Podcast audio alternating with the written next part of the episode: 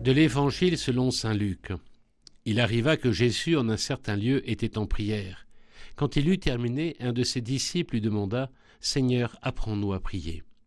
Comme Jean le Baptiste lui aussi l'a appris à ses disciples.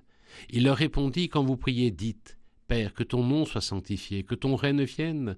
Donne-nous le pain dont nous avons besoin pour chaque jour. Pardonne-nous nos péchés, car nous-mêmes nous pardonnons aussi à tous ceux qui ont des torts envers nous et ne nous laisse pas entrer en tentation.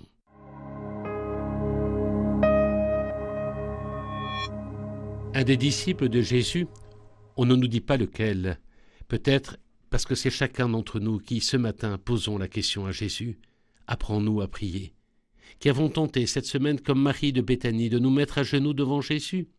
Et lui vient de passer la nuit en prière. Ce disciple pose donc la question par excellence, question perdue depuis le péché des origines, mais à travers le disciple dont on ne connaît pas le nom, c'est toute l'humanité blessée qui pose cette question à son Créateur. Celle-ci devient la nôtre. Seigneur, apprends-moi à prier. Nous le savons, c'est la vitamine quotidienne A du disciple missionnaire, avec les quatre autres qui le soutiennent. Quand vous priez, dites aussi Pater, notre Père Abba, Osons-nous le dire chaque jour, comme un enfant qui se jette dans les bras de son Père des cieux. Prenons-nous le temps aussi de le méditer, sa dimension trinitaire. Avec le Je vous salue Marie, ses prières doivent être dans notre quotidien, comme les merci, pardon et s'il te plaît, qui sont aussi les mots de l'amour conjugal et familial. La question du disciple devient la nôtre, car combien de fois avons-nous demandé sans obtenir, frappé, il nous a semblé que la porte ne s'était pas ouverte, cherché sans trouver Peut-être parce que nous demandons, cherchons, frappons, de façon trop humaine, et voulons nous servir de Dieu à notre manière, et oublions de faire sa volonté avant la nôtre.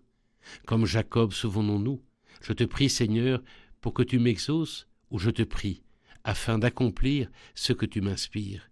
Ou comme Samuel, parle Seigneur, ton serviteur écoute, et non l'inverse. Écoute Seigneur, ton serviteur parle.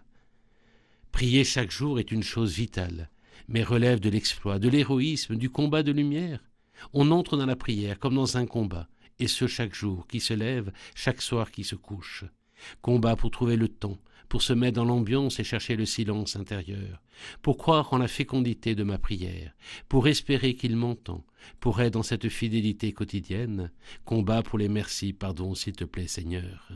Alors ne nous inquiétons pas, ce fut difficile pour les apôtres, ils se sont même endormis au cœur de la passion. Cette prière est aussi difficile pour nous, mais ne désespérons jamais de pouvoir le contempler, lui le maître de la prière qui s'arrête pour rencontrer son Père, car tout est prière en lui. Prière d'action de grâce, de demande, d'intercession, mais qui s'achève toujours par que ta volonté soit faite et non la mienne. Combien plus le Père céleste donnera-t-il l'Esprit Saint à ceux qui le lui demandent?